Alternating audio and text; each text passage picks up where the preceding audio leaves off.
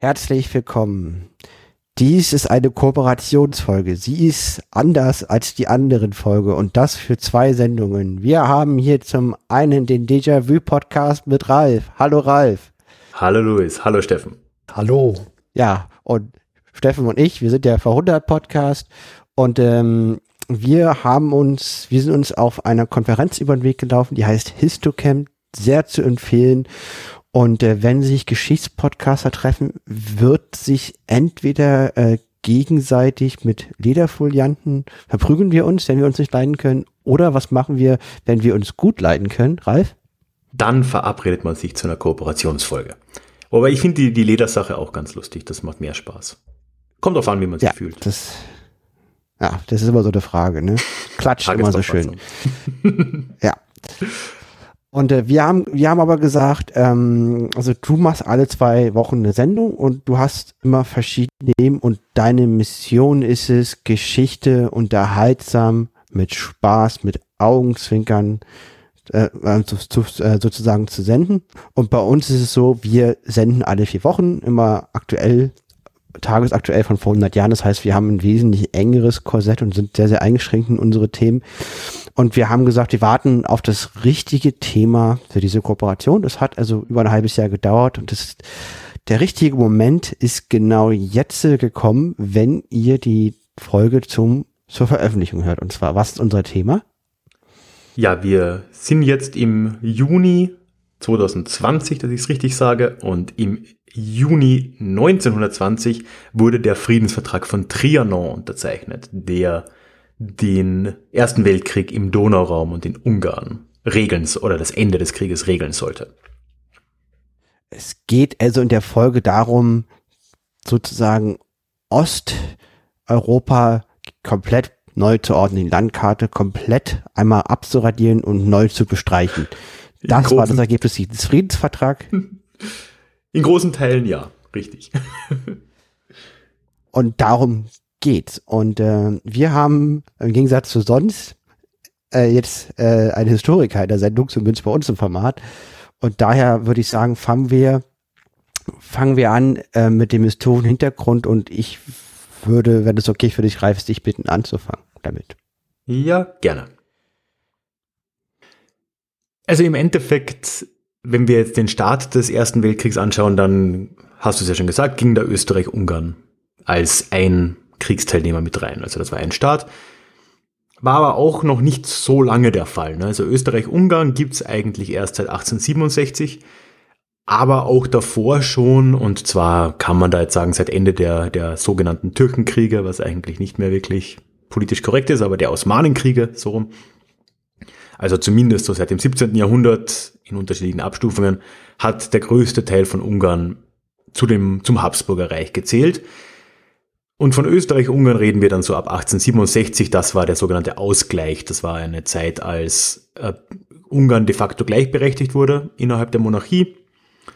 Ist wichtig zu verstehen, wenn wir über die Nationsvorstellungen vielleicht dann auch zu, äh, oder auf die zu sprechen kommen später. Das ist so ein Moment, der halt in Ungarn sehr wichtig war, weil damit der moderne ungarische Staat in irgendeiner Form begründet wurde. Und das war dann wirklich für die letzten 50 Jahre vor dem Ersten Weltkrieg so ein Doppelstaatsgebilde. Also man hat ja, glaube ich, noch das Bild vor Augen, dass die Donaumonarchie ein sehr diverser Staat war. Wobei man aber sagen muss, politisch gesehen war der bis 1867 gar nicht mal so divers. Es gab unfassbar viele Sprachen, aber im Endeffekt gab es den Kaiser, der stand da über allem drüber. Und es gab dann je nach Zeit ein mehr oder weniger mächtiges Parlament in Wien. Und das war's dann auch. Und wirklich erst jetzt haben wir dann so eine Doppelstruktur, dass es auch ein Parlament und auch einen Premierminister in Ungarn oder in Budapest gibt. Und davon ist Wien erstmal komplett getrennt. Also die gesamte, der gesamte Staat war zweigeteilt. Es gab dann westlich, im westlichen Teil des Reiches ein Gebiet, das als äh, Cisleitanien damals bezeichnet wurde, also diesseits der Theiß, das ist ein Fluss, der Österreich und Ungarn geteilt hat. Und dort waren eben das heutige Tschechien, äh, das heutige Österreich, das heutige Norditalien, Slowenien und einige andere Gebiete mit drin. Lustigerweise dann aber auch rüber bis in die Ukraine. Äh, also eigentlich eine Insel. Und dann war aber im Osten an sich ein komplett getrennter Staat, das Königreich Ungarn, nicht Kaiserreich, sondern Königreich, das war auch ganz wichtig. Die hatten zwar den gleichen König, aber der war nicht Kaiser über Ungarn, der hat zusätzlich eben die Königskrone angenommen. Und die haben wiederum ein recht großes zusammenhängendes Staatsgebiet gehabt. Da werden wir sicher noch mehr drüber reden, was aber heute im Prinzip die ganze Slowakei mit äh, einfasst, äh, Nordserbien, Kroatien war in seiner fast Gesamtheit Ungarn zumindest unterstellt und auch Teile der Ukraine und Rumäniens, also ein recht großes Gebiet.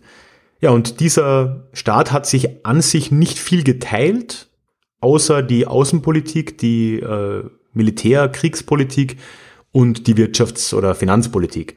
Das heißt, es gab ein, einen Währungsraum und, und solche Dinge. Es war auch ein, eine, eine Finanzkasse oder ein Finanzministerium aber so gut wie alles andere war in dem Staat getrennt. Und die sind da 1914 dann quasi in den Weltkrieg eingetreten. So, das war jetzt im, in einem wilden Ritt die Vorgeschichte. Und interessant wird's ja dann natürlich mit Ende des Weltkrieges, wenn das alles äh, zerfällt. Aber vielleicht greife ich schon ein bisschen zu weit voraus. Ich finde es immer interessant, in zeitgenössischen Berichten wird dann immer von K und K-Truppen gesprochen oder Verbänden oder K&K-Politik, mhm. K.U.K. Cook. Cook, die Cook-Truppen. Ja, das war genau diese komische Staatsgestalt, ne? das kaiserlich und königliche und das war halt, obwohl das die gleiche Person war, war das halt wirklich extrem wichtig, weil dadurch, dass zu dem Zeitpunkt Kaiser Franz Josef auch König Ferenc Josef war, in der gleichen Person, war Ungarn ein mehr oder weniger selbstständiges Königreich. Und das war eben bedeutend. Und das ist jetzt, gibt's heute eigentlich in der Form nur noch ganz selten. Es ist eine wirklich sehr lose Konföderation de facto gewesen und halt in einer Personalunion regiert. Und deswegen war dieses K und K halt auch etwas, was sehr vor sich hergetragen wurde, weil das für vor allem die ungarische Seite sehr wichtig war, diese Unterscheidung auch immer zu haben. Also identitätsstiftend. Ja, komplett, ja. Also es ist auch bis heute so, dass die Krone in Ungarn, die Stephanskrone, einen extremen ideologischen Wert hat. Die steht dort im Parlament äh, seit Orban-Zeiten. Und das muss man sich auch mal vorstellen, dass in irgendeiner Demokratie und in einem Parla parlamentarischen System ein, eine Krone im, im Vorzimmer steht. Und das ist etwas, was in Ungarn tatsächlich nach wie vor einfach eine gewisse, ja, identitätsstiftende ein identitätsstiftendes Element irgendwo hatte. Ich weiß gar nicht, wie das bei den, bei den Briten ist, ähm, aber da sind ja auch sehr viele Symbole. Sind da nicht Stimmt, auch. Ja, dieser also die, Stab, ne? Ja. ja, da ist dieser Stab. Ich glaube, ohne diesen Stab darf auch kein Gesetz beschlossen werden. Ja, da ist irgendwas. Und dann gibt es ja diese, diese Zeremonie, wo dann jemand reinkommt, dieser schwarz gekleideten und den wegnimmt und dann ist das Ende der Legislatur oder irgend sowas, ne? Ja, ja. Und dann, dann hört man auch immer wieder von diesen Geschichten, ob sie wahr sind oder nicht, dass solche Abstimmungen verhindert werden, indem irgendjemand mit diesem Stab schnell rausrennt. Aber stimmt, ja. Das, so stimmt. das ist aber, glaube ich, sogar passiert in, in, im, Brexit-Chaos gab es ja, auch mal. das sind, glaube ich, keine ja, das sind, glaube ich, keine äh, Mythen. Das geschieht tatsächlich. Aber wie genau das funktioniert, weiß ich jetzt auch nicht. Das ist ja im Glück zum, ja, vollkommener Irrsinn. Ne? Das ist, glaube ich, zum Glück in Ungarn nicht der Fall. Ähm, das ist zwar de facto eine Diktatur von Orban regiert, aber zumindest ist die Krone nur Zierde. Noch. Aber diese Ammonisitäten, nenne ich sie mal, haben ja auch Konsequenzen. Äh, also wir haben es ja so, der Erste Weltkrieg wurde durch die Mittelmächte verloren und jetzt muss halt mit jeder Macht oder wird mit jeder Macht ein Frieden geschlossen. Also die Deutschen, die sind in Versailles in Verhandlungen getreten und haben dort ihren Friedensvertrag ähm, beschlossen. Dann gibt und es gibt zwei par parallel stattfindende Friedensverhandlungen. Einmal mit Österreich, mit dem kaiserlichen Teil und einmal mit dem ungarischen Teil. Ist das so richtig? Genau, ja. Die wurden, wie auch Versailles, wurde das ja alles in Vororten von Paris gemacht. Versailles der prestigeträchtigste. Aber das waren alles so Schlösser größerem oder kleineren Ausmaß. In, für Österreich war das Saint-Germain und äh, kennt man auch wegen einem Fußballclub, ne? Paris Saint-Germain. Ja. Mhm. Und ähm, für äh, Ungarn war das äh, das Schloss Grand Trianon. Das halt auch, ich weiß nicht in welche Himmelsrichtung, aber irgendwo außerhalb von Paris gelegen ist. Und da gibt es ja noch ein paar mehr. Also es gab ja auch mit Bulgarien zum Beispiel den Friedensvertrag, wo ich jetzt den Namen vergessen habe. Und dann später ja für die Türkei, aber das war ein bisschen getrennt. Und ja, ich glaube, dann haben wir es, aber das waren alles eben in diesen, in diesen Schlössern abgehandelt. Und äh, die, das, das Thema ist ja der Frieden von Trianon. Das ist ja jetzt alles kein Zufall, von dem wir erzählen. Das ist das Thema der Folge. Richtig, ja. Aber ich glaube, um den wirklich zu umschreiben, also wir haben jetzt ja gesagt, okay, das ist, wir haben jetzt heute den, den Juni 2020, jetzt sage ich es richtig. Das ist also im Juni 2000, äh, 1920 passiert, das hatte ich wieder falsch. Juni 1920 ist im Prinzip ein Jahr nach Versailles. Also da merken wir schon, okay, ähm, da haben wir eine ziemliche Verzögerung drin. Und das hat einerseits nachvollziehbare Gründe, dass halt für die Siegesmächte Deutschland der wichtigste Kriegsteilnehmer auf der, auf der Mittelmächte-Seite war und man das erledigt haben wollte. Aber das hat auch den Mitgrund, dass halt einfach Ungarn in der Zeit zwischen Kriegsende und äh, Friedensvertrag einfach eine extrem, eine extrem irre Entwicklung mitgemacht hat, die im Vergleich zu Deutschland, was ja auch wild war mit äh, Novemberrevolution, Räterepubliken in Bremen, in München, anderswo. Aber Kaputsch, was ihr jetzt ja gerade hattet, ähm, natürlich auch Spartacus, also all diese, diese Themen, mhm. War ja nicht gemütlich in Deutschland, aber Ungarn war schon nochmal äh, etwas wilder. Und ich glaube, bevor wir wirklich über den Vertrag reden können, müssen wir uns mal anschauen, was da seit dem Krieg passiert ist, weil da wurde ja, eigentlich wurden da ja schon Tatsachen ja, festgemacht. Also Ungarn ging als, als Verlierer aus diesem Krieg hervor, bekanntlich. Und generell war es ja dann so, dass in, im, in der Donaumonarchie, in, im, im K&K-Reich, wenn wir jetzt beim Wort bleiben, sich ja in alle Himmelsrichtungen dann die Nationalitäten unabhängig gemacht haben. Ihr habt ja auch schon viel über die 14 Punkte von Wilson gesprochen und vor allem, ich glaube, es war sogar, ist es Punkt? Nee, nicht Punkt 14. Punkt 13 oder was, das Selbstbestimmungsrecht der Völker, irgend so ein hinterer. Und darauf haben sich jetzt ja alle bezogen und haben gesagt, ja, hier, wir sind noch ein Volk, wir haben ein Selbstbestimmungsrecht. Und das bedeutet auch für Ungarn, dass sich ja drumherum, was da eben zum Königreich Ungarn gezählt hat, sich alles im Oktober und November, Dezember 1918 für unabhängig erklärt hat. Also die Kroaten und daneben, was heute Nordserbien ist, hat äh, sich zum SHS-Staat, also zum späteren Jugoslawien bekannt die rumänischen Gebiete haben sich dann, die waren die letzten am 1. Dezember mit Rumänien zusammengeschlossen, was es ja schon vorher gab. Die Tschechoslowakei hat sich gegründet, also da ist ja vieles geschehen. Und Ungarn hat sich sehr schnell nach diesem Krieg ja als, als Rumpfstaat wiedergefunden. Es gab dann auch noch so quasi Peacekeeping-Missionen, vor allem von den Franzosen, die da sich in, in der Region breit gemacht haben.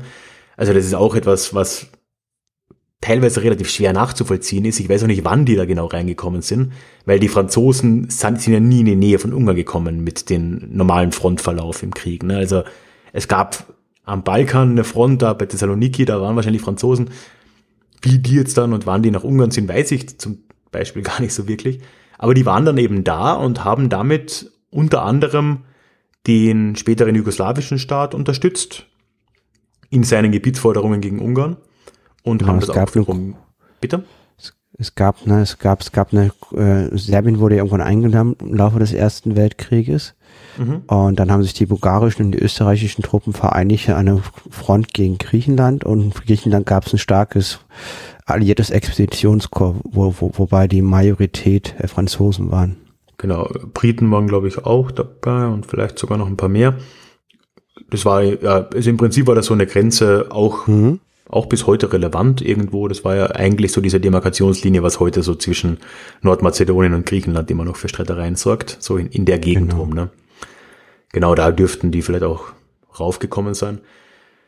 Und die haben im Prinzip dann schon vor dem Vertrag von Trianon gab es dann da Verabredungen, wie denn jetzt da Demarkationslinien gezogen werden. Da gab es einige äh, Verträge auch. In, in Belgrad wurde da ein, eine Vereinbarung getroffen. Ende 1918 muss es gewesen sein. Und eigentlich ist es schon da so geschehen, dass eigentlich alle Seiten gegen Ungarn halt Gebiete abge, äh, abgeschnitten haben. Also von, vom Süden kommend eben das spätere Jugoslawien, vom Osten kommend Rumänien, vom Norden kommend die Tschechoslowakei. Und Ungarn war, hat sich auch für unabhängig erklärt, obwohl es ja de facto schon unabhängig war vorher, hat sich aber endgültig von dieser Doppelstruktur getrennt und hat dann auch eine Demokratie oder eine, eine ja, parlamentarische Demokratie ausgerufen. Das war im, äh, ja auch eben im Herbst 1918 unter ähm, äh, Michael Karoy war der damalige Ministerpräsident. Aber die laufen halt wirklich schnell in Probleme rein, einfach aus den offensichtlichen Gründen, dass die nicht nur genau. mit dem Kriegsende zu tun hatten, sondern halt auch plötzlich überall Feinde auftauchten. Ne? Also das heißt, du warst diesen deutsch-österreichischen, nee, diesen österreich-ungarischen äh, Staat und das heißt, jedes Gebiet ist entweder österreichisch oder ungarisch und die hatten ja wesentlich mehr Minderheiten als in Österreich und Ungarn und jetzt geht's halt darum, wie in diesen neuen Nationalstaaten, die sich bilden, die ungarischen Gebiete aufgeteilt werden. Richtig? Das ist genau, das ist Frage. Darum geht's, die ne? Idee. Gab es okay. ja natürlich auch schon länger. Ne? Also man muss ja sagen, gerade die Italiener, die jetzt für die Ungarn gar nicht so wichtig waren, aber gerade im österreichischen Staatsgebiet, da gab es ja den Irredentismus schon sehr lange. Und das war jetzt so ein Thema, das eigentlich schon bekannt war, was für Gebiete da eingefordert wurden. Aber jetzt war das natürlich schon so ein bisschen ein offenes Buffet für die Leute. Ne? Also irgendwie plötzlich ist der, der Krieg zu Ende. Österreich-Ungarn löst sich auf, sie haben verloren. Und diese Staaten, die es vorher nicht gab, die jetzt aber sich gründen, die sind ja nicht Verlierer des Krieges, zumindest nicht ähm, de jure. Ne? Also die, die Tschechoslowakei oder Jugoslawien sind nicht Kriegsverlierer. Obwohl weite Teile dieser Staaten oder in der, im Fall der Tschechoslowakei der gesamte Staat auf Seiten der äh, Mittelmächte am Krieg teilgenommen hat. Aber es sind halt neue Staaten. Und die haben jetzt natürlich gesehen, so hey, Ungarn, aber auch Österreich, aber heute geht es um Ungarn, ist de facto am Boden. Die haben Waffenstillstandsforderungen auch gehabt, was die Reduktion der Armee anging. Die waren ohnehin bis aufs letzte ja äh, quasi zerrieben durch den Krieg. Und da haben sich die Möglichkeiten ergeben. Die haben sich das dann halt recht selbstbewusst geschnappt. Mhm. Zu der Frage, warum die Tschechis, also warum die Franzosen da auf einmal mit dabei waren, hätte ich noch eine, eine These, die ich in den Raum werfe. Die, wir haben ja auch schon gesagt, oder du hast schon gesagt, die Tschechoslowakei wurde ja gegründet, auch schon im Herbst 1918. Und tatsächlich saßen ja die, die Gründer äh, in, in Frankreich. Und ich kann mir vorstellen, dass sie dort vielleicht ähm, Verbündete gefunden haben und sich dann vielleicht auch die Franzosen da ein wenig mitverantwortlich gefühlt haben, um das in die Wege zu leiten. Glaube ich auch. Ich meine, die hatten ja auch, ich weiß nicht, ob das damals schon so relevant war, aber später dann hatte Frankreich ja auch diese Idee des sogenannten Cordon Sanitaire, dieser so ein Sicherheitsgürtel, den man da durch Mitteleuropa legen wollte, um einerseits Deutschland vom Osten zu, zu umschließen, aber andererseits auch um so, eine, so ein Bollwerk gegen den Bolschewismus zu haben, über den wir noch sprechen werden.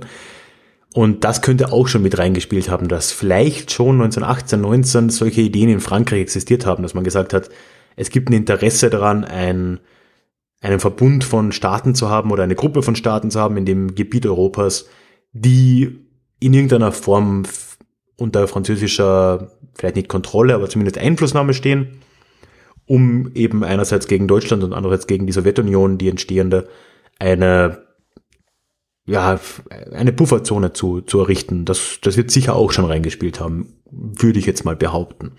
Also ich weiß, dass das später eine große Rolle gespielt hat für Frankreich. Mhm. Und im Endeffekt wurde damals ja auch schon, hat sich etwas äh, ganz interessant so im, im Vergleich oder im, im Spiegelbild eigentlich zur, zu, zum Krieg selbst. Da gab es ja die Entente-Mächte, ne? also die, die Siegermächte waren ja die Entente, also vor allem Großbritannien und äh, Frankreich.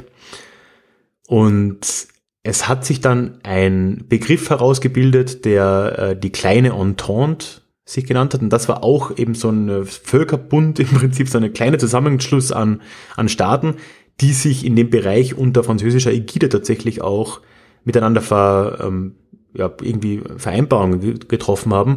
Und das waren auch wieder genau die Tschechoslowakei, Rumänien und Jugoslawien oder halt der SHS-Staat.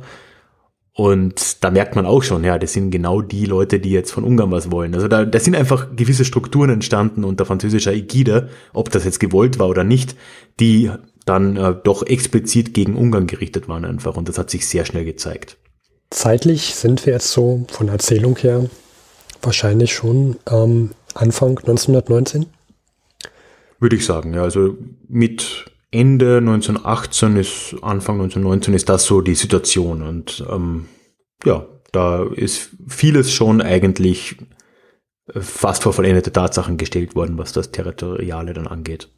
Ja, wo du sagst, ähm, jetzt hat sich natürlich das große Reich Österreich-Ungarn ähm, aufgeteilt. Jeder hat so ein Stück vom Kuchen haben wollen, seine eigene Republik oder ähm, sein eigenes Gebiet ausgerufen. Und es gibt auch äh, Deutsch-Österreich, Ende 1918, das gegründet wird. Äh, und wurde dann auch später ja tatsächlich umbenannt in Österreich. Ich fand diesen Punkt, ja. den fand ich sehr schön, ne? dass man in so zeitlichen Dokumenten immer wieder von Deutsch-Österreich mhm. liest und dann in Folge auch von diesen Friedenskonferenzen, dass dort offiziell festgelegt wurde, dass das jetzt bitte Österreich heißt.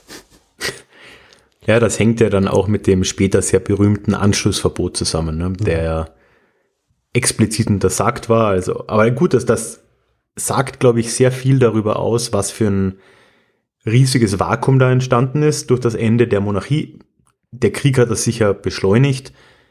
Es, da kann man jetzt ewig drüber diskutieren, aber es ist natürlich schon so, dass die, ähm, die Donaumonarchie seit Jahrzehnten äh, ja von einem Problem ins nächste geschlittert ist und ja auch dieser Ausgleich mit Ungarn 1867 kam nicht aus dem Nichts heraus. Ne?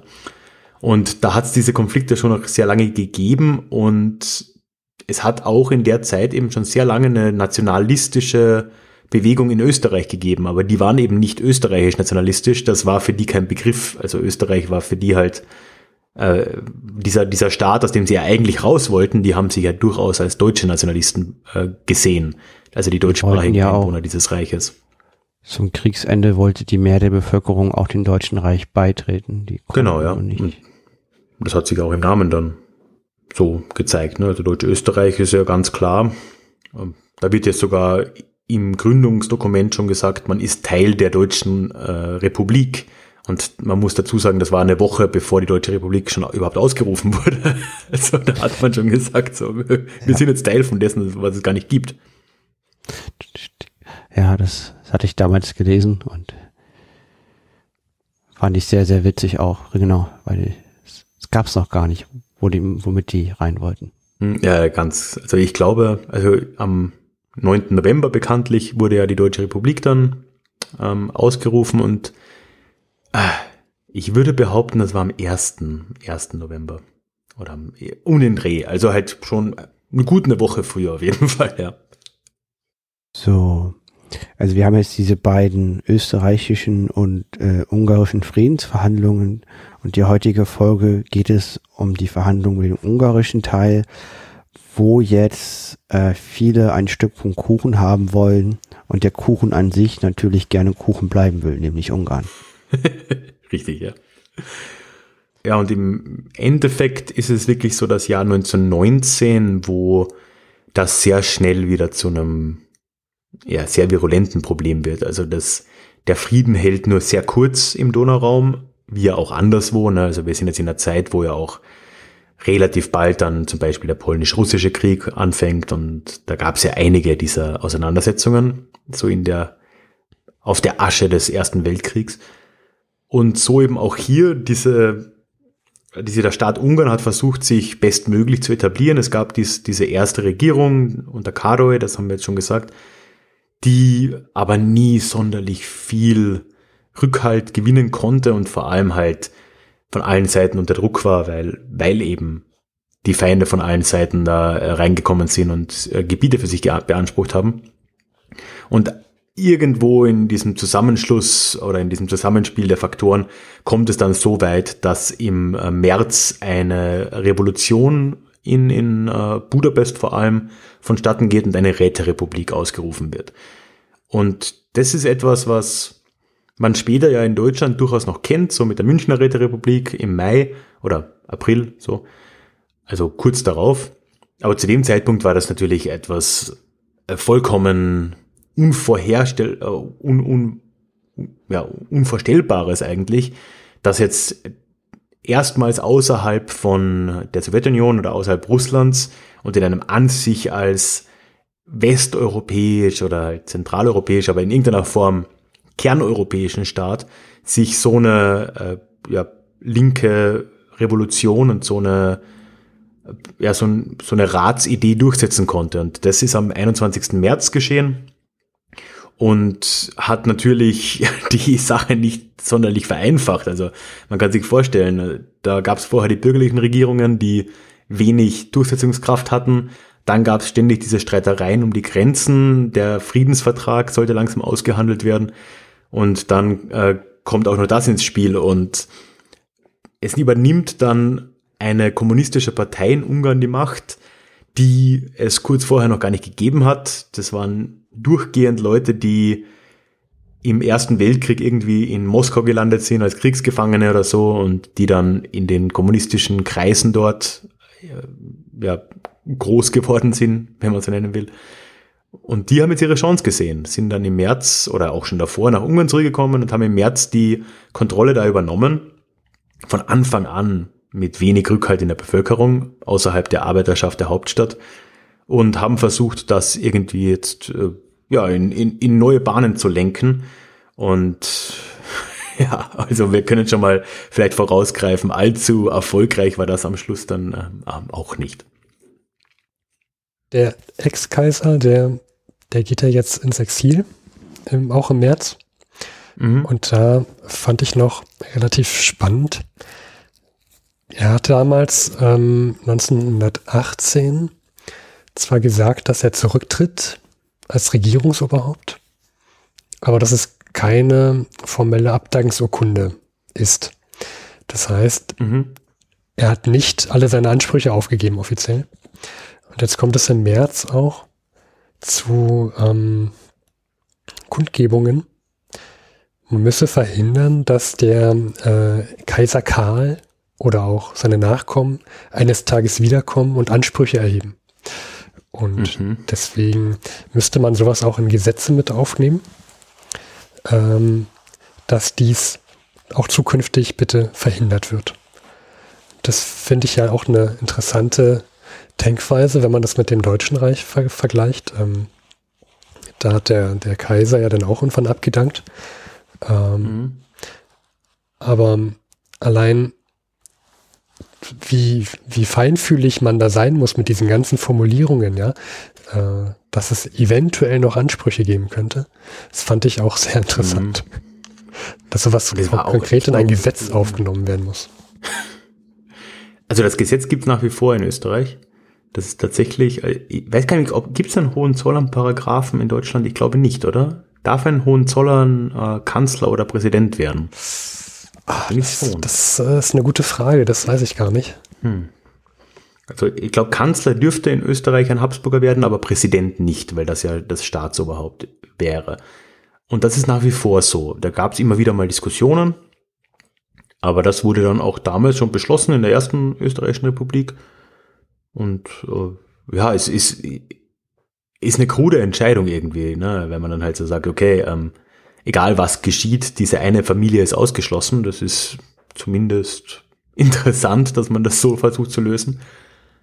Ähm, hat aber noch lange Probleme bereitet. Also in Ungarn sowieso, darüber reden wir, glaube ich, noch, aber auch in Österreich. Also ich glaube, der Thronverzicht ist erst sehr, also ich, ich lange nach dem Zweiten Weltkrieg, glaube ich, wurde das wirklich unterzeichnet, dass die darauf verzichten.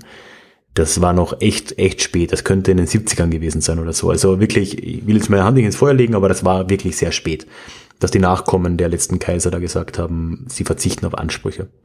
Ja, ja ich finde es ja sehr interessant. Da gibt es ja Otto von Habsburg, das ist der Sohn vom mhm. letzten Kaiser, der ist ja erst 2011 gestorben, der wurde 99 Jahre alt, mhm. war jahrelanges Mitglied des Europäischen Parlaments. Hatte halt den Vorteil, aufgrund seiner Herkunft konnte er ganz viele Sprachen, weil er wurde ja als möglicher Thronfolger ausgebildet. Mhm. Und der war da sehr, sehr involviert. Also Otto von Habsburg finde ich da immer eine sehr spannende Gestalt. Ja, der war ja auch da in dieser, was auch eine spannende Bewegung ist, in der Pan-Europa-Bewegung äh, damals aktiv, ähm, die ja auch irgendwie jetzt nicht mehr so präsent ist, aber die eine Zeit lang schon echt viele hochkarätige, gerade so konservative, proeuropäische Politiker umfasst hat. Und der war, glaube ich, das Europäische Parlament hat sich, glaube ich, 1979, das haben die das erste Mal getagt, wenn mich nicht alles täuscht. Und da war er schon drin. Und ich glaube, der war dann auch gut 20 Jahre lang durchgehend äh, Mitglied des Parlaments. Hat aber nie in der Zeit in Österreich gelebt. Das, also leben hätte er, glaube ich, sogar dürfen, das weiß ich gar nicht. Um, ähm, aber der hat in, ich glaube, am Starnberger See gelebt. Also der war, der war hier in Bayern. So richtig zurückgetraut hat man sich dann nicht. Es war aber eine, also da war ich in Wien sogar 2011, 12, was hast du gesagt, als er gestorben ist? Da um den Dreh, ne? 2011, genau. 11. Da, das habe ich, also ich war nicht live dort, aber ich habe das äh, von Wien aus miterlebt. Das war eine Riesensache. Da gab es eine Prozession wie in den Kaiserzeiten quer durch die Stadt und der wurde dann in die Gruft, in die Familiengruft äh, gebracht, die Kapuzinergruft, wo all die Habsburger Kaiser eben liegen und unter reger Anteilnahme. Also das war wirklich so ein schon irgendwo fast bedenklich oder was heißt fast schon ein bisschen bedenklich, dass da so ein Interesse und wirklich so ein fast monarchistische Stimmung da plötzlich aufkommt, wo dann die Leute Blumen niederlegen in den Farben der verschiedenen Nationalitäten. Also da gab es dann auch irgendwelche ungarischen Gesandtschaften, die da ungarische Grenze abgelegt haben und solche Dinge. Also äh, ist alles noch in irgendeiner Form relevant. Also nicht mehr wirkmächtig, würde ich behaupten, aber lange Schatten auf jeden Fall. Ja, ja vor 100 Schatten. Man denkt immer, das. Mhm. Genau. Ja, 100 Jahre sind halt gar nicht mal so viel. Das ist tatsächlich, sind halt drei, vier Generationen. Ne? Ja. Aber gut, kommen wir mal wieder zurück. Wir sind jetzt so im Juni, Juli des Jahres 1919. Friedensverhandlungen beginnen mit Deutsch-Österreich. Relativ schnell bekommen die, bekommt Deutsch-Österreich auch schon den Friedensvertrag als Text. Das heißt, sie können gar nicht richtig mitverhandeln, sie kriegen den Text und sollen sich ihn durchlesen und auch möglichst schnell unterschreiben. Hm. Sie dürfen, wenn mich richtig erinnere, durften sie schriftlich Stellung beziehen, aber sie durften nicht vorsprechen und soll, wurden gebeten, doch bitte schnell zu unterschreiben, genau. Und kurz danach bricht auch schon die junge Räterepublik in Ungarn zusammen. Also sie hat nicht lange gehalten. Äh, liegt daran, nee, dass, Anfang August. Ja, ja ich glaube 110 Tage oder 111 Tage, irgendwie so. Mhm. Und kommt hin. Liegt daran, dass jetzt ja doch die Alliierten ähm, zu sehr drücken und man nicht mehr die Stellung halten kann. Und so kommt es, dass die Führer dieser Räterepublik auch jetzt ins Ausland fliehen und eine neue ja, ungarische Volksrepublik gegründet wird. Ähm, und da kommt jetzt ein Mann auf, äh, den habe ich dann in dem Zusammenhang zum ersten Mal mitgelesen, das also namentlich erwähnt, äh, der Oberbefehlshaber, ähm, wie spricht man ihn aus? Horti? Oder? Horti, genau, Miklos. Mhm. Genau. Der ähm, wird jetzt sozusagen zum, ähm, wir haben im V100 haben wir öfter mal einen Begriff, für den wir öfter gerügt werden, aber ich finde, das passt ganz gut, das ist der Obermufti. Und das ist sozusagen. der wird der Obermufti, ja, ja. Also er wird der Obermufti. Stimmt. Und es beginnt eine Zeit, die auch als weißer Terror bezeichnet wird. Ähm, also er regiert dort mit, mit strenger Hand. Es gibt äh, sehr viele Verhaftungen, auch ähm, Tötungen. Auch vor seiner Machtübernahme schon, muss man dazu sagen. Da wurde ja. er, der ist durchs Land gezogen, ne? also wobei die Zahlen, glaube ich, nicht so belastbar sind, aber zumindest mehrere tausend Tote gab es da auch. Ja. ja. Ähm, wir haben einen Zeitungsartikel auch später noch gefunden aus der Vossischen Zeitung. Äh, dazu komme ich äh, am liebsten gerne erst später, wenn wir dann noch am 4. Juni herum sind. Aber da wird auch ein wenig was äh, dazu gesagt, wie die, wie die aktuelle Situation auch in Ungarn ist, auch unter Horthy. Mhm. Ich finde immer interessant, Horthy war Admiral. ja, sehr bezeichnend. Das das finde ich immer, also, also er ist ja dann auch unter dem Titel Admiral auch fungiert als Obermufti. Ja, den Titel er nie abgegeben, ja. Der war, ja, ja, der war aber auch halt wirklich so der letzte Oberbefehlshaber der Marine. Also ich glaube, ist Admiral per se der Oberbefehlshaber? Ich bin da mit den Titeln so, so schlecht. Nee, nee, nee, du hast Konteradmiral, also du hast, da gibt's verschiedene. Okay. Der kleinste ist der Konteradmiral, die Herren brauchen dann natürlich auch eine Hackordnung. Also da ja, gibt's drei, drei bis vier Stufen normalerweise. Aber also der war halt schon tatsächlich für das gesamte K&K-Reich am Schluss, ich glaube für die letzten sechs Monate des, des Weltkriegs, war der auch der Chef der, der gesamten Flotte. Wobei man sagen muss, die, die war halt eigentlich den gesamten Krieg über fast irrelevant.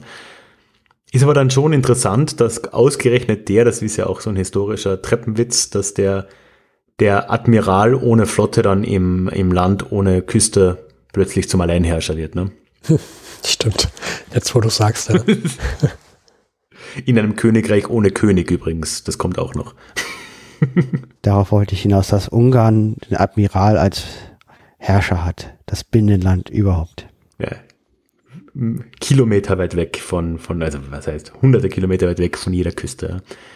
Ist ein Treppenwitz, der irgendwie interessant ist, was aber auch zeigt, dass einfach außerhalb der alten Führungselite in Ungarn, die halt so mit den Österreichern gemeinsam da regiert haben, es offensichtlich keine Kandidaten gab, die eine Mehrheit hätten finden können. Und dieser Horthy hat zumindest in den rechten Kreisen halt echt einen guten Ruf genossen als Militär und dann war es offensichtlich auch okay, dass der Admiral war. Und auf der Donau kann man auch mit Schiffen rumfahren, keine Ahnung. Ja. Was wir jetzt ein bisschen übersprungen haben, was aber glaube ich schon auch ganz wichtig ist, ist, dass Horthy hat diesen, hat ja die Räterepublik nicht in die Knie gezwungen. Also der hat, der hat dann die Macht übernommen nach und nach, aber im Prinzip lag das alles an den Rumänen. Also die Rumänen haben irgendwann gesagt, jetzt reicht's uns und sind einmarschiert in Ungarn, weil die halt ihre Forderungen hatten und gesehen haben, dass diese Räterepublik sich ja nicht verteidigen kann.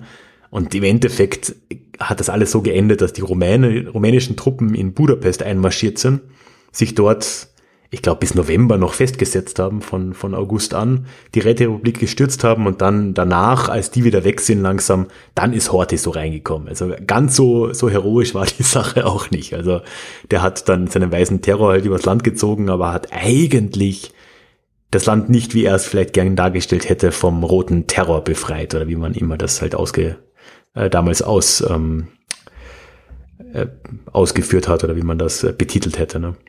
Vielleicht auch so sein offizieller Titel war Reichsverweser. Mhm. Als Herrscher, als provisorisches Staatsoberhaupt anstelle des Kaisers und Königs in Wien. Mhm. Äh, König in dem Fall halt, ja, in Ungarn. Ähm, das war ja, also Ungarn war tatsächlich dann bis in den Zweiten Weltkrieg rein, war das ein Königreich, es gab halt keinen König. also, genau, das halt dann weiter drauf auf, ne? Das, das finde ich auch so eine Sache. Ähm, also wir haben jetzt hier Meldungen von Anfang 1920, da werden dann, da wird dann die erste Nationalversammlung von Ungarn gewählt und der Horthy wird dann auch als Reichsverweser, du hast es schon genannt, äh, ähm, Luis, eingesetzt. Und dann erklärt er im März 1920 Ungarn zur Monarchie mit vakantem Thron. Äh, ja. Wird immer besser als Admiral. Ich. gut. Kann man machen. Kann man, kann man bringen, ne? aber. Aber ist natürlich auch praktisch, ne? Also als Monarchie, da muss man sich nicht mit diesen ganzen demokratischen Füllefanz äh, beschäftigen. Ja, das Monarchie stimmt schon, aber andererseits ist es halt dann doch so, dass vakanter Thron, das kann er zwar behaupten, ne? aber ob Karl von Habsburg, da der letzte ungarische König, das so einsieht, wenn, wenn, weil für den ist das eine Einladung, ne? wenn du sagst, hey, wir sind immer noch ein Königreich, dann wird der letzte König sich sagen, ach so, ja, cool, dann komme ich wieder, oder? Also ich meine, das ist ja irgendwie taktisch schon fragwürdig. Ja, also zu dem Zeitpunkt, an dem er das zur Monarchie mit verkannten Thron erklärt, sind, wird ja auch von seinen Truppen das Parlamentsgebäude, und zwar schwer bewaffnet, besetzt. Also ich glaube, da liegen Argumente auf, seinen, auf seiner Seite. Ja gut, das, das stimmt natürlich, ja, der hat schon die Macht. Äh, Karl hat es ja auch immer wieder mal versucht, später dann, äh, 2021, äh, ich bin vollkommen daneben, 1921, ähm, dann ein Jahr später, aber das hat Hort ihm halt nie durchgehen lassen. Und äh, ja, klar, wenn man halt seine eigenen Truppen ums Parlamentsgebäude hat und in der Stadt generell, dann äh, hat der Kaiser oder der König dann auch nie wirklich die Chance, das stimmt. Übrigens, im Juni 1919 gibt es dann auch schon die Friedensverhandlungen. Ähm, äh, Quatsch, im Juli, im Juli unterzeichnet Deutsch-Österreich auch schon den Friedensvertrag und wir hatten gesagt, dass also einen Monat davor sie den Text bekommen haben. Also hier nochmal die zeitliche Abfolge. 2. Juni wird der Text übergeben und am 20. Juli mhm. wird er schon unterschrieben. Ja. Ja. Aber äh, am 10. oder 9. 10. September ist es, glaube ich, in Kraft getreten oder so, ja, aber ja. trotzdem, ne, das ist halt echt keine Zeit. Ja. Wenn man es mal erklärt mit Prozessen wie dem Brexit, merkt man, dass die einfach das akzeptieren mussten, durften, konnten. Ja, was sollten sie machen, ja klar. Ja. Im Zweifelsfall war halt immer das, die, die implizierte Drohung war halt immer da, ne, dass halt Großbritannien und Frankreich im Zweifelsfall das Land auch besetzen können. Und das war auch allen klar einfach. Ähm, das wäre in Deutschland ja noch ein bisschen schwieriger gewesen. Also Deutschland, wenn die sich geweigert hätten, dann hätte das zumindest Komplikationen erzeugt. Aber was hätte denn jetzt Österreich oder, oder Ungarn machen sollen? Ne? Hm. Ja, ich meine, wenn das ganze Land, ähm, also dem ehemaligen Gebiet Deutsch, äh, Quatsch, bei dem ehemaligen Gebiet Österreich-Ungarn hast du ja noch mehr Truppen, die wegfallen, weil sie jetzt auf einmal eigene Länder sind.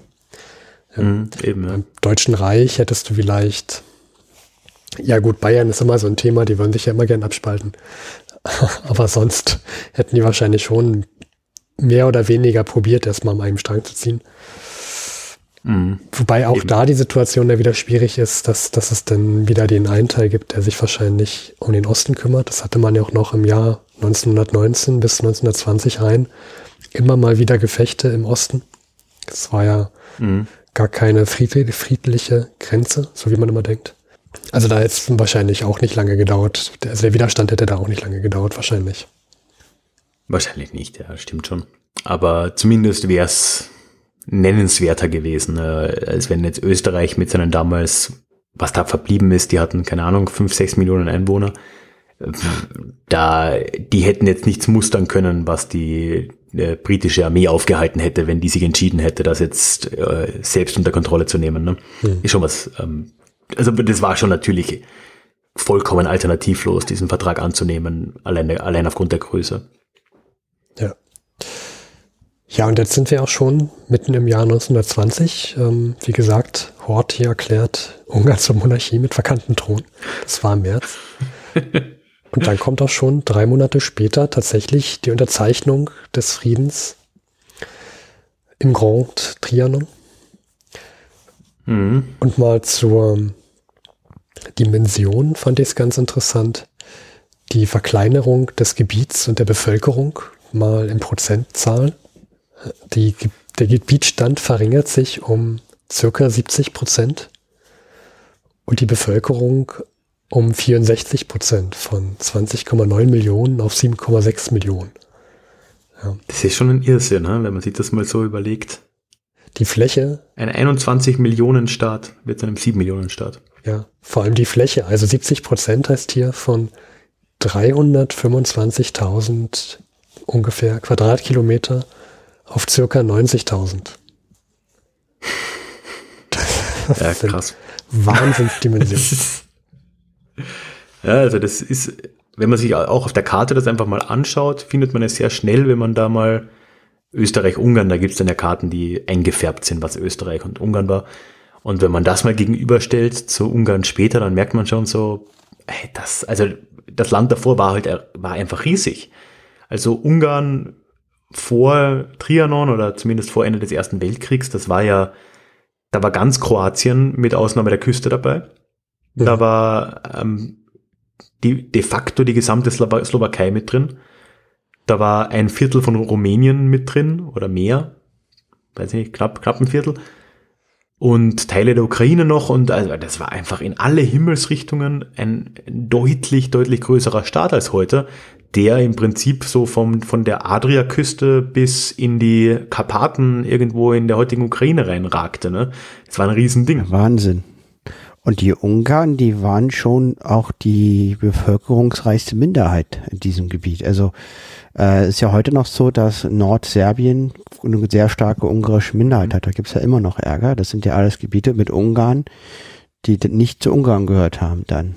Ja klar, ich meine gut, das ist der ewige Kampf, ne, dass du halt in diesen gemischten Gebieten immer Minderheiten hast. Und damals war es halt zuerst so, dass das alles Ungarn war. Und dann gab's halt Serben, Kroaten, Slowaken, Ukrainer, alle möglichen Leute, die da drin lebten. Und dann hat man es halt umgedreht und äh, hat damit, also Steffen hat vorhin gesagt, Ungarn ist auf knapp siebeneinhalb Millionen Menschen geschrumpft. Das hat aber bedeutet, wenn ich das richtig im Kopf habe, dass parallel dazu knapp drei Millionen, also nochmal 50 Prozent davon fast, drei Millionen ungarisch, äh, sich als ungarisch definierende Menschen in den anderen Staaten drumherum gelebt haben plötzlich. Ne? Und das ist halt eine, äh, ist eine Hausnummer. Und das hat das Problem natürlich nicht gelöst, hat es nur verschoben. Das muss, das muss das aus ungarischer Sicht eine absolute Katastrophe. Äh, bis heute. Also da reden wir vielleicht am Schluss noch ein bisschen drüber. Würde ich zumindest gern, weil äh, dieser Trianon-Vertrag bis heute unfassbar präsent ist in Ungarn. Was man sich, also anfangs habt ihr halt, was du das, Louis oder Steffen? Einer von euch hat ja gesagt, dass Versailles auch als die große Schande und Niederlage in der deutschen Geschichte gesehen wird. Das, das stimmt auch. Aber im Alltag wird halt über Versailles in Deutschland de facto nicht gesprochen, während in Ungarn auf jedem dritten Auto gefühlt ist da so ein Sticker drauf mit den Vorkriegsgrenzen und solche Sachen. Also das ist wirklich unfassbar präsent und äh, ist echt so ein Thema, das nicht ausgestanden ist. Ja, ich habe ähm, auch zu Wikipedia, auch auf Wikipedia mich rumgetrieben, mal so gelesen, was da so steht. Da fand ich es ganz interessant, dass ja auch die, da stand drin, dass die Schüler ähm, so eine Art ja, Morgengebet aufsagen musste und dann auch mhm. ähm, indirekt gesagt haben, dass sie äh, Ungarn wieder zu alter Macht haben möchten. Äh, also dass das dann auch schön in die Köpfe der, der Schüler mit reinkommt noch. Jeden Morgen. Mhm. Ja, zeigt, zeigt das. Also ver verbildlich auch einiges. Ja, Furchtbar. Furchtbare Sachen. Und ja, also wie gesagt, wenn ihr mal in Ungarn seid oder jetzt auch von den Zuhörenden, wenn jemand mal in Ungarn war, vielleicht hat jemand in Erinnerung, echt diese Sticker auf den Autos sind Irrsinn. Die sind so verbreitet, da wird einem wirklich nur schlecht, wo man sich dann denkt, dass es so viele Menschen gibt, die hier mit ihrem Auto jetzt gerade symbolisch einen Staatsvertrag oder einen, einen Friedensvertrag von vor 100 Jahren anzweifeln. Das ist doch vollkommen irre. Ah ja, das ist wie jetzt, wenn man in Deutschland vergleichbar einen Sticker mit Großdeutschland auf dem Auto hat. Ja. Wer das macht, der ist, ist Gott sei Dank hier gesellschaftlich eben nicht akzeptiert. Gott ja, sei Dank. Zum Glück, ja. Da ist Ungarn eben noch einen ganzen Schritt in eine andere Richtung aktuell. Also das ist etwas, was einfach sehr präsent ist. Ja, ähm, ja. ja wir haben uns generell auch mit Medien auseinandergesetzt. Äh, wer V100 kennt, wir gucken ja gerne mal in Tageszeitungen, sind eigentlich mehr beheimatet im Berliner Tageblatt und haben tatsächlich zu diesem Datum herum keine Meldung im Berliner Tagesblatt, äh, Tageblatt gefunden. Das ist sozusagen die Berliner Zeitung von damals gewesen. Mhm. Ähm, sind aber fündig geworden, denn in österreichischen ähm, Zeitungen, unter anderem Freie Presse, vom 5.6., das können wir mit verlinken, und da wird tatsächlich so auf so einem ganz kleinen Artikel nur die Unterzeichnung des ungarischen äh, Friedensvertrages ja, geschildert. Wann, um wie viel Uhr, wie viele Personen da waren. Und dort wird nochmal deutlich, dass das eigentlich eher so ein Akt war, der innerhalb von ähm, noch nicht mal einer Stunde auch schon vorbei war. Also man ging rein, hat den Vertrag in Empfang genommen und hat ihn dann unterschrieben. Das, da dichten wir, ja, das, das klingt auch wieder so, wie es auch bei ähm, Deutsch-Österreich war und dann auch beim Deutschen Reich. Ähm, man hatte ihn zu akzeptieren und zu unterzeichnen und dann war auch fertig. Dann war auch gut. Hm. Ja, man durfte ja, glaube ich, auch nicht unter Protest irgendwas machen. Also sie hätten wahrscheinlich Protest eingelegt, aber das war ja wahrscheinlich auch nicht möglich. Also haben sie es halt hinter sich gebracht, schätze ich mal. Ne? Ja. Was wir auch gefunden haben in der äh, Vossischen Zeitung, war ebenfalls ein Beitrag über Ungarn. Mhm. Der Frieden mit Ungarn. Unterschrift ist vollzogen. Um 4.30 Uhr wurde in der Galerie des großen Trianon der Friedensvertrag mit Ungarn unterzeichnet. Und das ist aber nur so ein ganz kleiner Artikel von ein paar Zeilen. Darunter kommt dann ein relativ langer Artikel der weiße Terror. Sozialdemokratische Beschuldigungen. Und dort wird ähm, geschrieben über die Situation in Ungarn von Auftragsmorden, von, ähm, von regelrechten Hinrichtungen, und äh, von Folter im Ungarn, ähm, dass die Vossische Zeitung auch Leserbriefe bekommt, die, die erschüttert sind, dass die Vossische Zeitung äh, sowas schreiben würde. Man selbst würde ja in Ungarn wohnen, das stimmt, stimmt, stimmt nicht. Und dazu ähm, schreibt die Vossische als Antwort, das stimmt sehr wohl, das wird nur in den Medien, in der Zeitung in Ungarn totgeschwiegen. Und äh, schreibt hier über sehr, sehr viele Seiten, ähm, wie schlimm die Situation gerade in Ungarn ist. Und das finde ich schon, mhm. schon äh, sehr, sehr prägnant, dass es in, so um diese Zeit, als eigentlich dieser große Friedensvertrag unterzeichnet wird, hauptsächlich um die Situation in Ungarn geht, als darum, dass sie jetzt halt diesen Friedensvertrag unterschrieben haben. Ähm, also das scheint irgendwie nur so eine Art Randnotiz in den Zeitungen gewesen zu sein. Hätte ich jetzt selber gar nicht gedacht. Also ich, ich bin mit der Erwartung ja, durch also die Zeitungen gegangen, dass man hier doch sehr große Artikel sieht, ähm, detailliert aufgelistet, was das jetzt eigentlich soll und was da dran beschrieben ist, aber das ist, dem ist gar nicht so gewesen. Also wir, wir haben so ein Online-Archiv, wo äh, Tageszeitungen archiviert sind und für diesen Tag, dem 4. Juni, mhm. haben wir 15 Ausgaben von verschiedenen Zeitungen drin und ich habe in alle reingeguckt und nur in zwei ist aus auf der Titelseite über diesen Friedensvertrag von Trianon zu finden. Alle anderen beschäftigen sich mit Haufen andere Themen. Man muss halt so fairerweise sagen, der Friedensvertrag wurde an einem Freitag unterzeichnet und am Samstag waren Reichstagswahlen ja. in der Weimarer Republik und darüber ging ein Großteil der Meldung. Aber ich habe zum Beispiel auch in der Berliner Zeitung einen Artikel gefunden über die neue deutsche Briefmarke auf der Titelseite. Das war wichtiger als dieser Friedensvertrag für die Zeitung. Du meinst die Berliner Volkszeitung? in der Berliner Volkszeitung. Ja, ist ja auch wichtig. Ja, genau. Ja klar, neue ja, Briefmarke, klar. Also man merkt, das ist zumindest tagesaktuell gar nicht so rübergekommen, das Thema, als wie es heute gesehen wird. Auch dazu, also Werbung im Berliner Tageblatt. Ähm, also zur gleichen Zeit wird hier der große Friedensvertrag unterschrieben und dann hat man hier Werbung im Berliner Tageblatt, die einfach von der Bioxanpasta handelt. Reinigt den Mund biologisch durch Sauerstoff, löst Zahnstein, schmeckt köstlich, erfrischend. Oder eine Warnung für die Hausfrauen. Schokolade und Kakao dürfen nur verpackt mit Firma und Preisaufdruck verkauft werden. Wer dies missachtet und äh, lose Ware kauft, läuft Gefahr, verfälschte oder minderwertige Ware zu erhalten. Und das schreibt, die Warnung schreibt der Verband deutscher Schokoladenfabrikanten. Also sowas ist dann auch wichtig und wird in der Tageszeitung abgedruckt vor 100 Jahren. er war vielleicht näher an den Menschen, ne? Ja. Gut, kann ich mehr, also gerade Luis hat es schon erzählt, aufgrund dieser Wahlen, das war halt das vorherrschende Thema der Weimarer Republik. Mhm. Wobei ich mir auch einfach vorstellen kann, dass halt mit der Unterzeichnung von Versailles, es wäre jetzt interessant zu schauen, wie vielleicht, wie im September 1919 der äh, Friedensvertrag mit Österreich zum Beispiel behandelt wurde.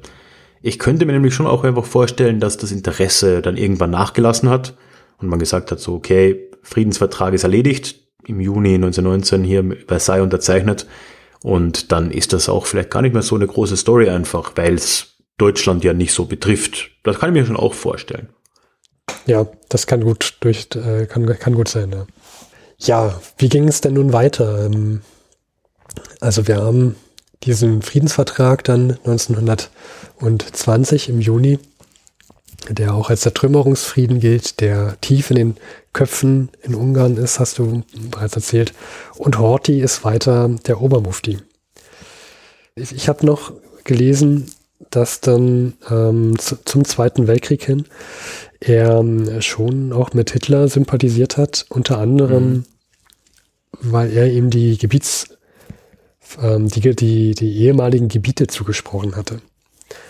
Äh, das, Zum Teil, ja. ja und äh, dass das dann nochmal festgelegt wurde nach dem Zweiten Weltkrieg, ähm, dass, das, dass das so nicht rechtens war. Es, es gilt immer noch der Friedensvertrag von Grand Trianon.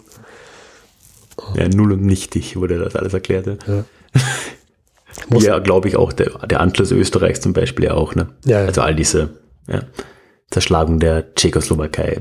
Ja, das ist alles in einem, in einem Wisch dann für ungültig erklärt worden. Ja, im Endeffekt hat Horthy sich dann ja wirklich lange an der Macht gehalten. Also die 20er und 30er Jahre sind fast schon ein bisschen langweilig. Also man, man kann jetzt sagen, der, es sind ein paar Dinge passiert so. Er hat halt ein paar Mal Karl von Habsburg äh, verhindern müssen, dass der zurück an den Thron kommt. Das haben wir schon gesagt. Hat das aber dann auch geschafft.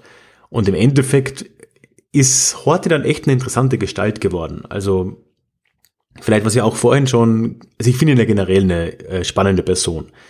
Erst, also ich habe nicht viel über ihn gewusst. Ich habe in Ungarn studiert, vielleicht so zum Hintergrund äh, zwei Jahre lang und habe da damals natürlich ein sehr negatives Bild von diesem ganzen nationalistischen Zeug äh, mitbekommen und auch so verinnerlicht. Und habe jetzt aber vor kurzem oder letztes Jahr mal eine Biografie von dem Mann gelesen. Und der ist schon äh, interessant. Also wie wir vorhin bei äh, Otto Habsburg schon gesagt haben, ist auch der der Horthy eine, eine lustige Gestalt, weil der halt so ein sehr altmodischer Gentleman irgendwie war. Der sprach auch so sechs Sprachen, glaube ich. Der konnte halt fließend Deutsch, Ungarisch, Französisch, Italienisch, Kroatisch äh, und hat dann auch noch Englisch gelernt, weil er es für relevant erachtet hat und so. Ähm, und hat sich liebend gern dann auch mit all den Diplomaten unterhalten und scheint auch sehr charmant gewesen zu sein. Und der hat dann eigentlich die nächsten 20 Jahre dann so wie wie ein König so vor sich hin regiert. Der hat unter sich dann Ministerpräsidenten eingesetzt, die die Tagespolitik gemacht haben und er hat halt so vor sich hin, ja, in, im Schloss sogar in Budapest vor sich hin gehaust und äh, ja, hatte halt natürlich immer diese Vorstellung, dass er den Vertrag irgendwann wieder rückgängig machen will. Und äh, dementsprechend hat ihn dann, wie viel jetzt davon von ihm ausging, wie viel von den äh, politischen Gruppierungen in Ungarn ist wahrscheinlich schwer zu sagen, aber er ist halt dann sehr stark in Richtung äh, nationalsozialistisches Lager getrieben und hat sich dann halt relativ früh im Zweiten Weltkrieg dann mit Deutschland verbündet. Also 1940 war der erste Wiener Schiedsspruch, das war der erste ähm, Moment, als ein Teil dieser ehemaligen ungarischen Gebiete zurückgegeben wurde. Das hat vor allem die jugoslawischen Gebiete und Teile der Slowakei betroffen. Und dann später 1941 dann auch noch weitere Teile der Slowakei und Rumäniens. Also da wurden quasi dann von Hitlers Gnaden Horthy sehr viele dieser, dieser Gebiete wieder tatsächlich zurückgegeben. Das ist übrigens das Verstörendste, was ich jemals erlebt habe in Ungarn. Ich war da am Meldeamt. Man muss sich da ja auch als EU-Ausländer melden. Und auf, das war wirklich so eine, so eine klassische alte Amtsbude und dann wurde ich da aufgerufen und hinter dem Schalter war dann an der Wand eine riesige Karte von Ungarn, aber jetzt nicht irgendwie Vorkriegs-Ungarn, wo ich schon gesagt hätte, so, hm, hm, hm, sondern da war tatsächlich eine Karte von Ungarn 1941. Wow. Da musste ich wirklich mal schlucken. Das kann doch nicht euer Ernst sein. In einem öffentlichen Gebäude. Wahnsinn. Wow. Irrsinn. Das ist ja, dass der Staat das macht. Äh, oder zumindest es nicht verhindert, wenn irgendwer, ich will ja da noch sagen, okay, vielleicht ist einfach irgendein Irrer, der dort arbeitet und hat das aufgehängt, aber selbst dann, dann muss das verhindert werden. Das kann doch nicht wahr sein. Und dann stell dir mal vor, du gehst da hin und äh, da fühle ich mich ja unsicher, wenn ich dann zum Beispiel mit einem slowakischen Pass mich da melden will ja. oder sowas. Und hinten hängt mir sowas an der Wand. Ja, also, ja. Da geht's einem ganz anders. Ja, aber auf jeden Fall hat das ja dann bekanntlich auch nicht so lange gehalten und dann nach dem Zweiten Weltkrieg war es das für heute. Ne? Interessant, dass du das sagst. Das war mir alles gar nicht so klar, Ralf. Also das ist heute auch noch so. Man denkt immer, okay, die haben halt ein, ein, ein nicht so geistig hell leuchtende Regierung. Aber das haben ja viele Länder, aber dass das mhm. noch so richtig im Land verwurzelt ist, war mir gar nicht klar. Es ist auch schwer zu sagen, inwiefern das jetzt reinspielt, so in die Orban-Regierung kann man im Detail vielleicht nicht sagen, aber es ist halt schon echt viel äh, nationalistische Grundtendenz, glaube ich, einfach da, wo sehr viel von dem, was in Deutschland vor 100 Jahren auch noch normal war oder vor 70 Jahren halt so das Nationalstolz und sowas wie Gebietsrückgewinnung und solche Themen halt einfach äh, auch in der Allgemeinheit relevant waren.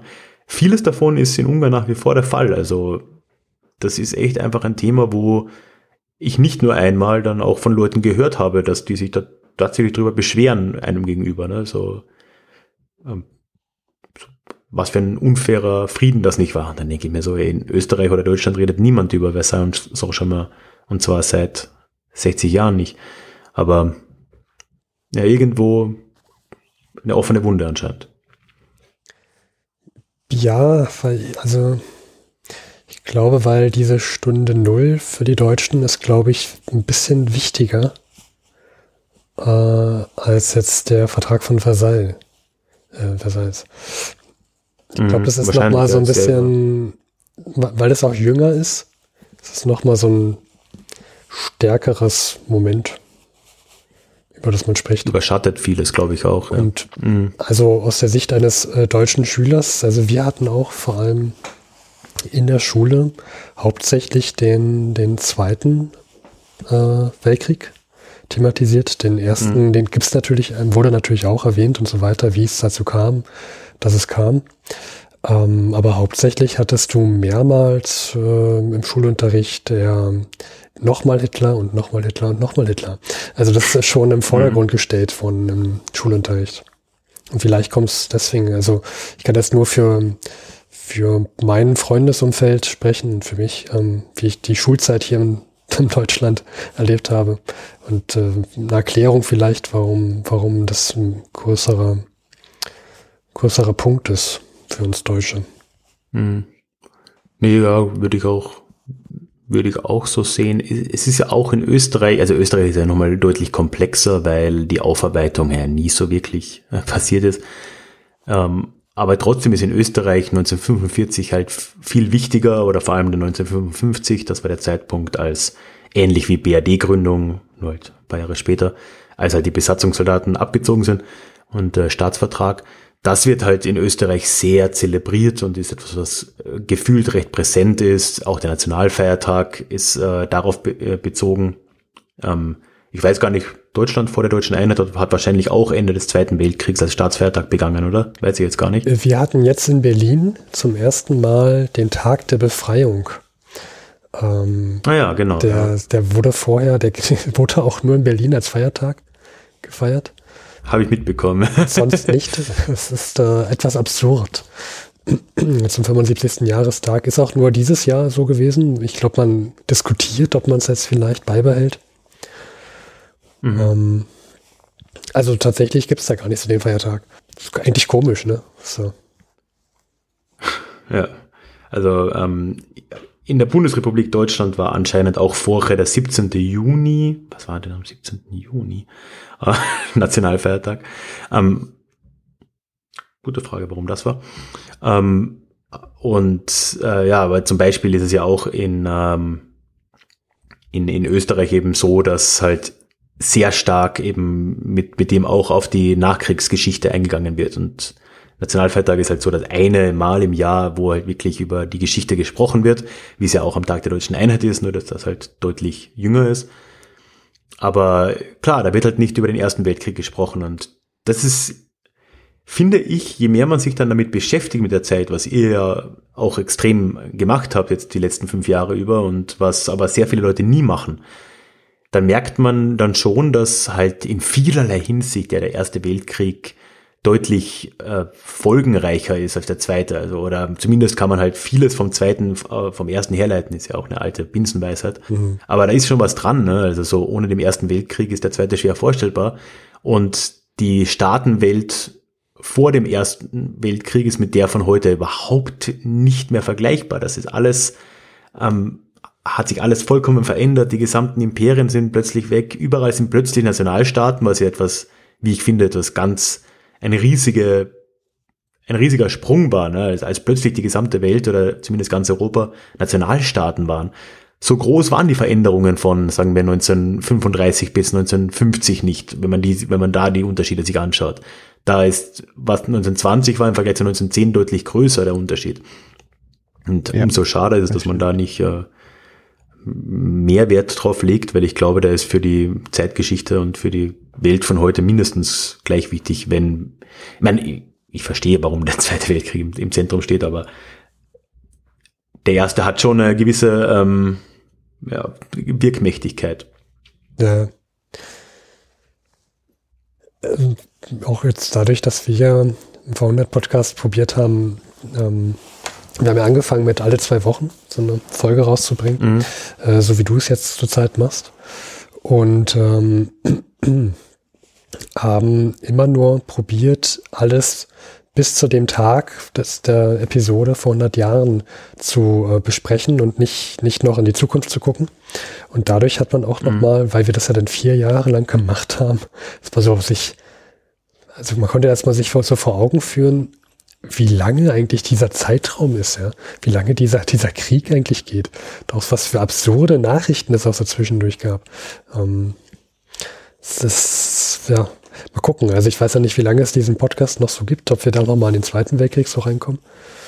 ähm, ja, das ist noch eine Länge jetzt. Ja, ja. aber, aber dann hätten wir ja wieder so eine lange Zeit. Ja, ja noch länger, ja, klar.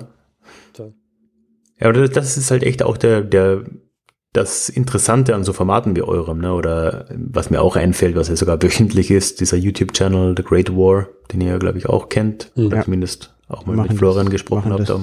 Genau. Auch sehr professionell und wirklich gut machen die das, ja. Inzwischen machen sie es ja auch monatlich, aber bis Ende des Ersten Weltkriegs haben sie das ja sogar wöchentlich gemacht. Ne? Und wenn man sich das, ich habe es auch nicht ganz von Anfang äh, mitgeschaut, aber dann so die letzten zweieinhalb Jahre oder so des Krieges. Und was man da auch als Zuschauer oder in eurem Fall als Zuhörer dann für ein Zeitgefühl kriegt für die Zeit, da merkt man halt wirklich mal, wie lang das alles tatsächlich war. Und Trotzdem merkt man aber, glaube ich, dann auch, äh, was und was in, im Gro in der großen Erzählung halt schwierig rüberkommt, ist, welche riesigen Veränderungen dann trotzdem in kurzer Zeit geschehen sind. Man hat dann viereinhalb Jahre Krieg und dann steht man im Oktober 1918 und die letzten vier Jahre wirken wie so, ein, ja, so eine irre lange Zeit, in der halt viel geschehen ist. Aber im Endeffekt halt irgendwie alles gleich. Ne? Es war halt eine Front hier und man hat gekämpft und dazwischen waren andere Geschichten. Und dann innerhalb von zwei Wochen dreht sich alles komplett um. Den Staat gibt's nicht mehr, den äh, Kaiser gibt's nicht mehr, alle äh, erklären sich für unabhängig und äh, man lebt in einer neuen Welt. Und da, diese Gefühle, die das ausgelöst haben muss, das ist halt etwas, was man dann erstmal mitbekommt, wenn man so ein, so ein Format auch äh, vor Augen hat.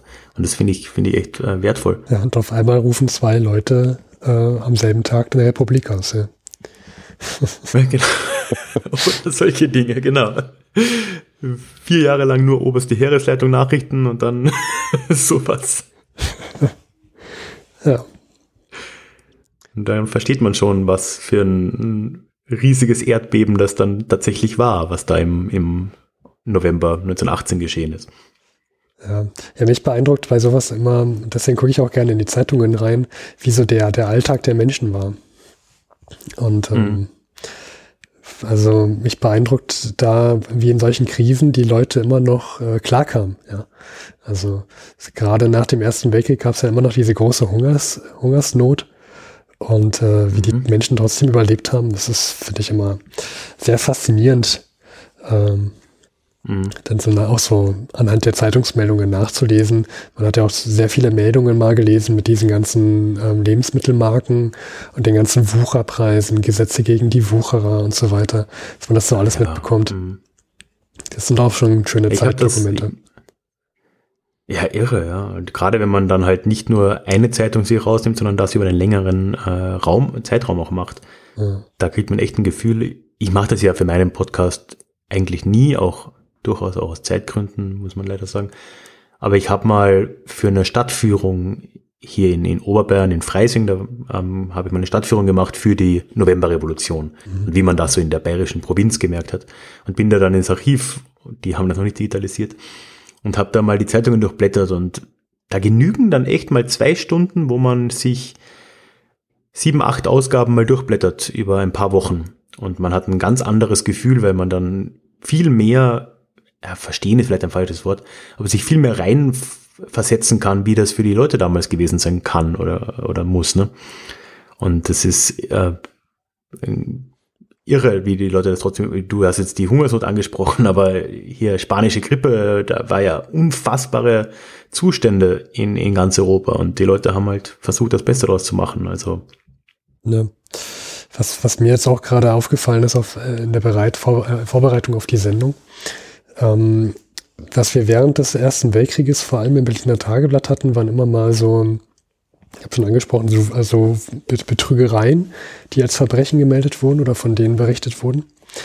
Und was, was jetzt so nach dem Ersten Weltkrieg ganz oft jetzt kommt oder häufiger, sind so Verbrechen über Gewaltverbrechen und Morde, so Kapitalverbrechen. Mhm. Äh, merkt man auch jetzt, dass, dass die immer mehr da, da reinkommen. Ähm, ja, von den Heimkehrern mit psychischen Störungen wahrscheinlich auch, ne? Das, das kann solche, solche Sachen. Habt ihr eine spannende Dekade noch vor euch zumindest? Ja. Ja, es ist noch so einiges geplant im V100 Podcast. Wird nicht langweilig hast, in den 1920ern. Hast du noch Spannendes in deinem Format geplant jetzt in den nächsten Jahren, Wochen, Monaten, Tagen? Ach, so konkret nicht. Ich versuche weiterzumachen. Ich habe ja diese, diese du warst ja äh, netterweise dabei, Louis. Ne? Ich hatte ja dieses kleine Quiz Anfang des Jahres mal mhm. so als Sonderformat versucht. War auch dann ganz lustig, recht aufwendig, aber ich glaube, ist dann auch ganz lustig geworden.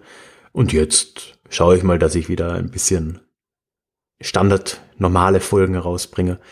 Ähm, was ich jetzt äh, in letzter Zeit ganz gerne mache und was ich gerne mehr machen würde, sind so Stadtspaziergänge, wo ich dann mit dem mobilen Equipment mal rumlaufe und so eine Geschichte der Stadt erzähle. Ähm, das habe ich jetzt im Februar gemacht. Da war ich in Frankreich, kurz vor den vor der Corona-Lockdowns in, in Avignon und habe dort so eine, so eine Führung gemacht. Äh, ich habe das auch schon eben mal für Freising gemacht, wo ich eben Stadtführer war. Und das will ich auf jeden Fall nochmal mehr machen dieses Jahr. So jetzt für, für München mal hier vor Ort und dann vielleicht mal in Wien, wenn ich da wieder hinreisen kann. Ähm, das reizt mich gerade so. Und dann noch ein bisschen das, das Format versuchen auszureizen, die Leute mit, mit nach draußen zu nehmen. Vielleicht, das, das, das will ich mehr machen. Aber ist nicht so ein großes Vorhaben wie, wie ein Jahrzehnt. Das finde ich eine spannende Idee übrigens. Finde ich sehr gut. Na, danke. Nein, ich finde, es ist, es ist aufwendig, weil man halt die doppelte, ähm, oder nicht die doppelte, aber zwei Perspektiven immer braucht. Ne? Man braucht die Geschichte, aber man braucht halt auch die Orte dazu und muss das irgendwie verbinden. Aber ich muss auch sagen, ich, ich habe mich richtig gut gefühlt, als ich da in Avignon aufgeschlagen bin. Ich war da noch nie und habe mich aber noch nie so intensiv mit der Stadt beschäftigt, die ich nicht kenne. Ne? Also ich kam dahin, ich hatte die Karte vor Augen, so von Google Maps, wo ich mir alles schon angeschaut habe, wo ich hin muss und was ich erzählen kann. Und man kommt da an und denkt so, ah ja, ich, ich, ich weiß schon, äh, wo hier was ist und was hier so geschehen ist. Und man geht mit äh, ganz anderen Augen rein, wenn man sich damit beschäftigt hat. Und dann das in einen Podcast zu backen, das ähm, macht dann einerseits Spaß und ich kriege auch gute Rückmeldungen. Also gerade vielleicht auch ein bisschen Corona-bedingt freuen sich die Leute, wenn man spazieren geht gemeinsam. Dann kann man selbst auch rausgehen und sich's anhören oder so und hat vielleicht einen anderen Flair. Aber ist schon etwas, was, ja. Ich stelle mir das gerade so vor, der Ralf kommt in Avignon an und sagt, hier gab's mal einen Papst vor Jahrhunderten. Ich bin mhm. Historiker, ich kenne mich hier aus. Ich weiß, wo ich hin muss. Jetzt klingt das viel arroganter, als ich es gemeint habe. Lassen Sie mich durch, ich bin Historiker. Ich finde das mega, ich finde das, ich finde das super sympathisch und total lustig und, und halt auch total cool. So dieses Sagen, also, es ist halt mein Beruf, ich, ich kenne mich jetzt hier aus. Das ist, ja, ich weiß, wo ja, jetzt die wichtigen Sachen sind. So. Jemand von vor Ort hier, aber ich weiß trotzdem. es. Hm. Ja, aber es ist zumindest dann so, ich meine, das muss man ja, was, was, man muss nicht Historiker sein dafür, ne? aber man, es genügt ja im Zweifelsfall sogar, ich habe jetzt ein bisschen mehr gelesen, aber wenn ich nur den Wikipedia-Artikel gelesen hätte, den ich auch gelesen habe, dann, äh, das kann man über jede Stadt machen. Das dauert mal eine, je nach Stadtgröße eine halbe bis Stunde, halbe Stunde, Stunde. Und dann kommst du an und dann verstehst du schon ein bisschen mehr. Also ich finde, das, das, das kann man auf jeden Fall mehr machen. Also ich bin ja nicht jemand, der den Reiseführer zur Hand nehmen würde oder zumindest nicht für geschichtliche Hintergründe oder sowas. Aber wenn man, wenn man da mal sich ein bisschen vorher das da rein recherchiert, hm, macht schon Spaß. Ja, es ist auch schön. Also ich hatte sowas für mich mal mit Istanbul. Sicherlich nicht so extrem wie bei dir. Aber ich habe so das erste, was ich geguckt habe, versucht zu finden, wo die alte Stadtmauer war und wo der römische Teil ist. Und mhm. dann, naja, also das ist schon schön, finde ich, das, an Ort kommt. Ich hau mir bis heute auf den Schädel. Ich war mal einmal in Istanbul und da war ich irgendwie 20 oder so und war halt einfach dumm und jung. Ich habe diese Stadtmauer mir nicht angeschaut und jetzt ständig äh, schaue ich mir, ich rede viel über Konstantinopel und äh, Oströmisches Reich, das finde ich alles super faszinierend. Und ich kann nichts dazu sagen. Ich war da halt nur irgendwie da in Sultan Ahmed in einem Hostel und habe Kaffee getrunken. das ist echt, das ist eine Schande. Aber auch eine schöne Geschichte, musst du zugeben. Ja, das stimmt. Das ist eine gute Geschichte zumindest. Aber sind die, sind die Mauern sehenswert, Louis? Ich war mal am Neujahr in äh, Istanbul mit meiner Freundin, jetzt meiner jetzigen Frau, und, und da hat es geschneit in Istanbul. Und die Stadtmauern, die sind immer noch ziemlich intakt. Und, und wenn man dann, also da, wo wir waren, war das auch mit der höchste Punkt. Man konnte richtig weit gucken im zugeschneiten Istanbul. Man musste auch so raufklettern. Das war auch nicht so erschlossen oder so, sondern man musste da irgendwie auf so einer ganz engen Treppe ohne Sicherung und vereist sich da so hoch, hoch, mhm. hocheiern. Also das kann aber was. War schön. Finde ich, finde ich cool. Ja, da musst du mal wieder hin. Okay, dann würde ich sagen, also ich fand es für mich ein sehr, sehr schönes Erlebnis mit euch, diese Folge aufnehmen zu können. mich hat es auch sehr, sehr gefreut. Schön, dass es geklappt hat. Ja. Und ich würde sagen, wenn wir wieder ein Thema finden, dann können wir uns ja virtuell zu dritt nochmal zusammensetzen. Ja, sehr gern. Das finde ich auf jeden Fall eine gute Idee. Vielen Dank fürs Zuhören. Das war die Folge über den Frieden von Trianon mit dem Déjà-vu-Podcast von Ralf. Und dem Vor 100 Podcast mit Steffen und Luis. Ralf, wie kann man dich Bei mich findet man überall, wo es Podcasts gibt, Déjà-vu Geschichte oder sonst auf meiner Website. Das ist, äh, mein Name ist ein bisschen schwierig, vielleicht in die Shownotes, äh, ralfgrabuschnik.com, einfach alles zusammengeschrieben. Wo kann man euch denn finden? Wir haben auch eine Webseite v100.de und ähm, man kann uns auch auf Twitter folgen, gerne v100 zusammengeschrieben als Wort ohne Zahl v100. Und, und es gibt es auch überall, wo es Podcasts gibt. Das findet man. Dann äh, ja, sage ich gute Nacht. Mich hat es sehr gefreut mit euch und das machen wir gern wieder. Ebenso. Vielen Dank fürs Zuhören. Tschüss. Tschüss. Tschüss.